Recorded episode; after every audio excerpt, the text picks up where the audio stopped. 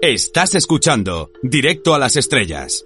Víctor Alvarado. Ahora si les parece conectamos con el planeta Radiocine para ver qué nos tiene preparado nuestro compañero, nuestra antena de plata, nuestro gran sabio del cine. Hola Antonio Peláez con Z, ¿estás por ahí? Qué fuerte me parece.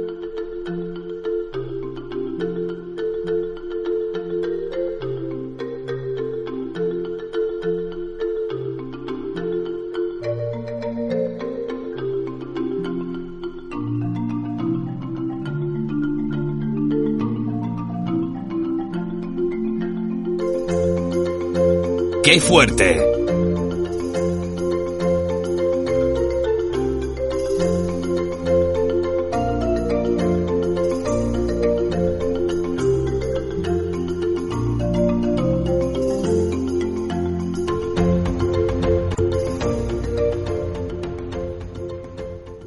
Queridos oyentes de directo a las estrellas, querido queridísimo Víctor, uh, Víctor Alvarado más, Víctor Alvarado que nunca, los Oscar han llegado para quedarse y caramba, mmm, estamos en este espacio entre radiocine y Hollywood que presenta quien nos habla, Antonio Peláez Barceló.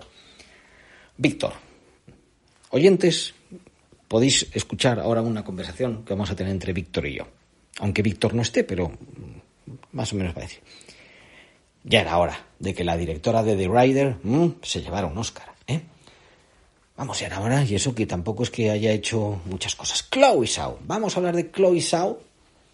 La verdad que he mirado por internet cómo se dice lo de Zhao. Entonces puede ser Zhao, puede ser, yo creo que lo podemos decir en español, Zhao, Chloe Zhao.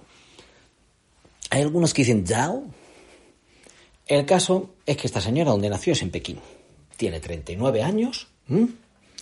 Y, ah, ¿de dónde le viene eso, eso del arte? ¿Dónde le viene? Pues le viene más bien por el lado femenino de la familia. Porque su padre era el director de una empresa, pues metalúrgica importante en, en China. Y entonces, ah, queridos oyentes, en China cuando tú eres un empresario potente, ¿qué es lo que pasa? Pues pasa completamente lo contrario de lo que los comunistas quieren aquí en España. Hablemos las cosas claras. En China tú eres del Partido Comunista. Claro que normalmente creo que es porque eres del Partido Comunista que te conviertes en el director de la fábrica. ¿no? Eso, por un lado, ¿vale? O sea, en principio ella pues no ha vivido escasita de dinero como muchos en China y es una cosa que algunos críticos le achacan, que su formación, potente formación, eh, ha sido pues eh, gracias en parte a su padre. Su formación y su segunda película, que él también ahí estuvo produciendo. Pero, ¿qué pasaba con la madre? La madre, actriz de teatro en el Teatro Popular eh, Chino, y su madrastra, esta ya es una actriz muy conocida en China dentro del mundo de la comedia. Bien, con todos estos mimbres, ¿Qué es lo que hacen a la niña? ¿Dónde la mandan? Pues con Harry Potter. Hombre, con Harry Potter exactamente no. Pero la mandaron a una escuela de Inglaterra que últimamente todo el mundo dice que todas las escuelas de Inglaterra, ah, es que es como Hogwarts, es como Hogwarts.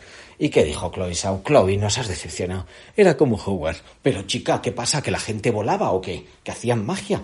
¿Qué, ¿Qué es lo que pasaba en esa escuela? En fin, con 13 años la mandaron a Brighton, Inglaterra, a estudiar y con 18 años ella se fue para Estados Unidos. Hay quien dice que fue directamente a la New York University, a, a Tisch School of Arts de, de, la New York University, University, pero no exactamente. Primero hizo estudios sobre política y después entró en la New York University. Ahí sí que entró. Bueno, ¿y qué pasó allí? ¿Qué es lo que pasó? Que ella hizo un corto bastante difícil de encontrar, de ver, por cierto. Parece que los derechos a lo mejor los tiene en Australia, bueno, no creo que sea la cosa, pero en el Australian Educational Site había algo por ahí que se pudiera ver. Podéis buscarlo. Daughters, hijas.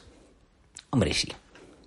Que empezó ahí mientras era estudiante de doctorado su primer largometraje que se llamaba Canciones que mis hermanos me enseñaron. Songs My eh, Brothers Taught Me. Eh, bueno, también, por cierto, esta la podéis ver en Movie, ¿vale? M-U-B-I, Eh, ahora actualmente está en, en Movie. Víctor, te tengo que enviar una invitación para ver esta, esta película, que era la primera. Pero en este programa somos unos románticos, unos románticos y lo que nos interesa es lo que ocurrió con Joshua James Richards, director de fotografía, que ha trabajado en sus tres películas. ¿Y por qué? Pues porque juntos viven con tres pollos, dos perros en Ojai, California, una localidad, Ojai así, O-J-I, O-J-A-I, en inglés se dirá Ojai o estas cosas, igual que Miami se dice Miami, esta cosa que pasa en inglés, bueno. Pues que tiene 8.000 habitantes, donde hay un festival, eso sí, el Ojai Film Festival, Ojai Film Festival, y un cine que tiene una pantalla, ¿vale? No son cines así de super salas. A saber qué es lo que pasará con la nueva película de Chloe. Pero bueno, ahí conoció a este partner, partner in crime, partner in love, y hicieron esta primera película que pasó ya en su momento por el Festival de Sundance, festival que ha sido importante en su trayectoria y que pasó además también por eh, la quincena de realizadores, que también ha sido importante en su trayectoria. Bueno, estuvo nominada en los Independent Spirit Awards como mejor eh, debut, pero es año 2013. A esto volveremos, porque entonces hizo algunas declaraciones. Mm, unas declaraciones. Ay, Dios mío, las declaraciones. Bien, año 2017, The Rider. Toda la crítica mundial ¡fua! se cae el suelo. Aquello dice, pero esto qué ha pasado aquí. Esto tenemos una señora directora, que esto es una maravilla. De nuevo compite en Sundance. Sundance es un festival extraño, porque ellos decidieron hacer su forma. Entonces tiene una sección nacional y otra internacional y bueno, pues promociona mucho el cine independiente nacional. Eh, Sao siempre eh, son películas que más transcurren en Estados Unidos, ella está fincada allí, siempre ha competido en nacional, ¿vale? Pues total, compite allí, va la quincena de realizadores. La quincena de realizadores no da premios, pero hay premios, premios de los patrocinadores, pero no son premios oficiales de la quincena, ¿vale? Lo digo por si veis que han dado un premio y tal. Esto es toda la historia de la quincena que nació en el 68 y luego se ha vuelto un poco lo que todos. Eh, dicho lo cual, triunfa ahí por todos los circuitos de cine independiente y demás, y esto es lo que le permite, con un presupuesto parece que de 5 millones de dólares, eh, por cierto, creo que Joshua se quejaba de que Tarantino dice lo del celuloide y que Chloe, pues que ha tenido muy poco dinero y por eso lo ha tenido que hacer en, en digital y demás. Dejaos de polémicas del digital, el celuloide, haced lo que queráis porque Nomadland ha sido la película pues, que le ha dado desde luego el respaldo, esos cuatro Oscar, mejor película, mejor dirección, mejor actriz, que Frances McDormand, por cierto, también es productora, con lo cual se llevó el premio a mejor película. Y un paso adelante en su carrera, viene lo próximo, por lo menos en cuanto dinero, 200 millones de dólares. Diréis, pero 200 millones de dólares la próxima película que lo hizo, que va a ser también en el campo, grandes tomas, una cosa así. No, se llama Eternals. Esto es de Marvel. Disney. Disney dicen que la fichó para hacer una película de Marvel. Ojo, esto va a ser como un poco de autor, ¿vale? Se supone, se supone. Esta película que está haciendo eh, Chloe Saus, la que será su cuarta película y después de los gran éxito de los Oscar. Porque ella era china, comía en el mercado chino, hubo habido películas de superhéroes que el mercado chino no tenía mucho éxito, pero ¿qué dijo Chloe Zhao en 2013? Antonio, dínoslo ya, que se nos va a terminar la sección y no nos vamos a enterar. Dijo que para ella, para ella el cine era muy importante porque venía de un país en el que solamente se decían mentiras y que entonces necesitaba expresarse a través del cine. El cine para encontrar la verdad. Mm, la web en que dijo esto ¡shup! ha retirado el reportaje. ¿Los chinos se lo han perdonado? Mm, los chinos diligentes no perdonan. Esa es una. Pero luego hay otra de una entrevista de, creo creo que fue 2017. O sea, esto se ha ido rebuscando, vamos, como rebuscamos. Que ella dijo que ella es americana. Pero, según esta web australiana que lo ha puesto, no dijo que ella fuera americana, fue una mala traducción. Ella dijo que ella no es americana. Una traducción, entiendo yo, no sé, debería entrevistarla en chino, vaya usted a saber. En fin, anda con las traducciones, anda con las traducciones lo han intentado arreglar. El caso es que este año en China se han enterado de que hagan una película, ¿no? Madland, pero no se puede hablar de la directora. La película se iba a estrenar el 23 de abril, pero no se ha estrenado todavía, No Madland. en Disney están asustados. Dicen, Dios mío, nosotros que pensábamos que esto de China nos íbamos a forrar, que ellos además se han recuperado de la pandemia.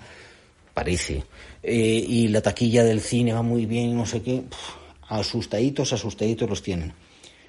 Así que, a saber, a saber qué es lo que pasa, porque a pesar de todo esto, ella, en su discurso de agradecimiento, claro, hay quien busca aquí también que esto no tiene que ver con la China oficial, porque está pues lo que se recuerda de China, las tradiciones y luego o la China comunista que te dice todo que tienes tú que decir, pensar, hacer y hablar. En su discurso, como os decía, recordaba un juego que hacía con su padre, que era, bueno, pues eh, poemas eh, chinos, memorizarlos, decirlos de memoria.